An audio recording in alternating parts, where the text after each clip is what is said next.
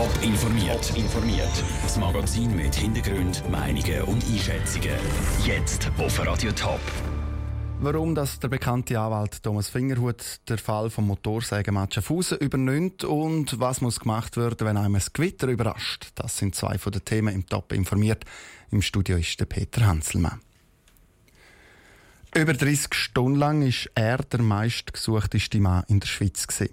Der Mann, der mit einer Motorsäge in einer CSS-Filiale Schaffhausen zwei Menschen verletzt hat. Vor gut einer Woche ist er gefasst worden und bleibt jetzt mindestens drei Monate in Untersuchungshaft. Das hat das zuständige Gericht angeordnet. Verteidigt wird der mutmaßliche Täter vom bekannten Anwalt Thomas Fingerhut. Die Vera Büchi hat mit ihm geredet. Warum haben Sie den Fall übernommen? Oder vielleicht, wie sind Sie zu dem Fall gekommen? Also der Klient hat äh, gewünscht, dass ich ihn vertrete und dann habe ich das so gemacht, wie ich es immer mache. Ich, ich gehe mal den Klienten zuerst besuchen und das mit ihm besprechen. Für mich ist es einfach wahnsinnig wichtig, dass ich auf irgendeine Art und Weise einen, einen Draht finde zu ihm. Also es kann ja auch sein, dass er zum Beispiel findet, nein, äh, er will das nicht, äh, aus welchen Gründen auch immer. Und darum gehe ich, gehe ich die immer zuerst besuchen, äh, damit man herausfindet, ob das überhaupt geht oder nicht. Sie haben ja auch schon in Fällen sind Sie Verteidiger gewesen, die doch auch sehr viel mediale Aufmerksamkeit bekommen haben. Also Horgen, die Mutter, die ihre zwei Kinder versteckt hat, oder auch der Fall Pfäffiken, wo ein Mann zwei Frauen getötet hat. Was ist denn jetzt vielleicht speziell an dem neuen Fall, den Sie jetzt angenommen haben?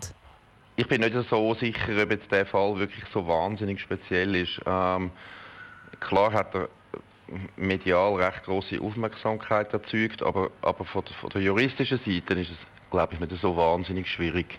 Ich bin auch sehr erstaunt gewesen, wie, wie man auf meinen Klienten losgegangen ist. Ich habe es auch eigenartig gefunden, dass in den Medien nie irgendjemand auf die Idee gekommen ist, einmal abzuklären, wie viele Leute das dann effektiv verletzt worden sind. Darum finde ich, ist vor allem am Anfang muss man, muss man halt mal abwarten, was dann, was dann die Fakten tatsächlich ergeben. Wie geht es dann konkret ja. weiter aus Ihrer Sicht als Verteidiger? Was steht jetzt an?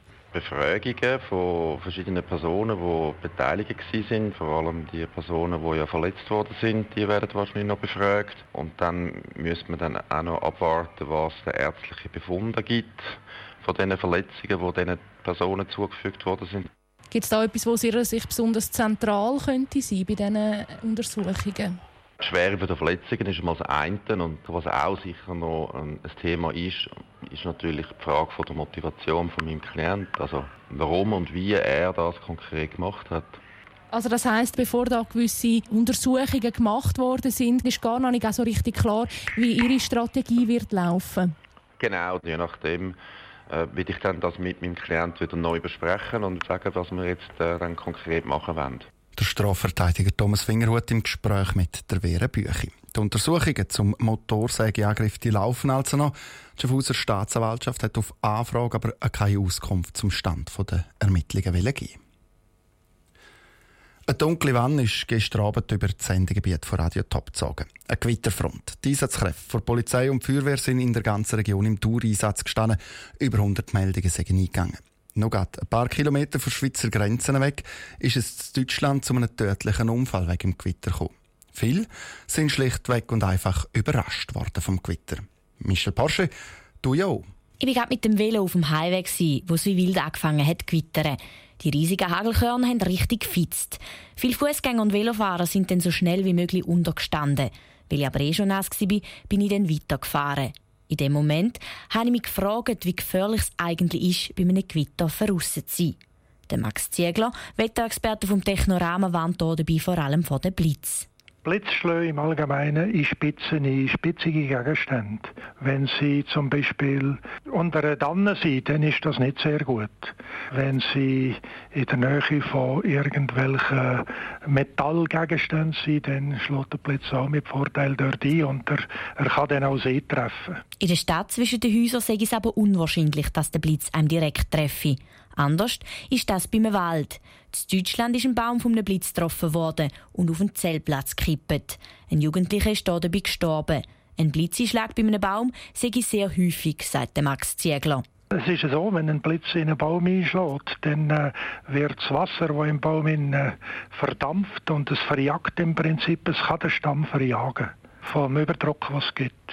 Beim Zelten draussen sollten die Leute darum sofort aus dem Zelt und an einen sicheren Ort flüchten. Wenn es Gewitter aufzieht, gibt es vor allem einen total sicheren Ort. Wenn man in einem geschlossenen Metallkäfig innen ist, dann hat man absolute Sicherheit. Das ist ein sogenannter Faraday-Käfig. Jetzt ein Auto ist fast ein Faraday-Käfig, also es kann trotzdem durch die Fenster natürlich hineinschlagen. Also es ist vor allem das Prinzip, dass man in metallischen Hüllen eigentlich gut geschützt ist.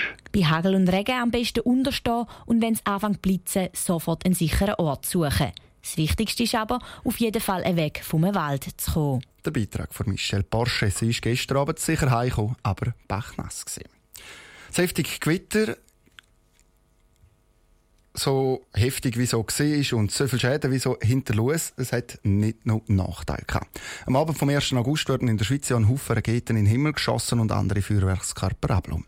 Die produzieren viel Feinstaub. Der sagt dank dem Gewitter aber wie weggewaschen worden, sagt der Peter Federer, der die Luftqualität in der Ostschweiz überwacht. Wind oder ein Frontendurchzug bringt neue frische Luft und dort Schadstoffe an einen anderen Ort transportieren. Leichter Wind führt zu einer Verdünnung über ein größeres Gebiet, weil die Feuerwerke haben wir im Siedlungsraum raus und wird dann einfach auch aufs Land rausgetragen und verdünnt. Und Niederschläge gibt eigentlich eine Auswäschung auch gestern sind die Feinstaubbelastungen zwar über den Grenzwert gestiegen. Wegen der Gewitter ist die Überbelastung aber schon am Morgen um 4 Uhr wieder im Normalbereich. Gewesen. Mehr Informationen zu den Gewitter gestern Abend gibt auf toponline.ch. Top informiert, auch als Podcast. Mehr Informationen gibt es auf toponline.ch.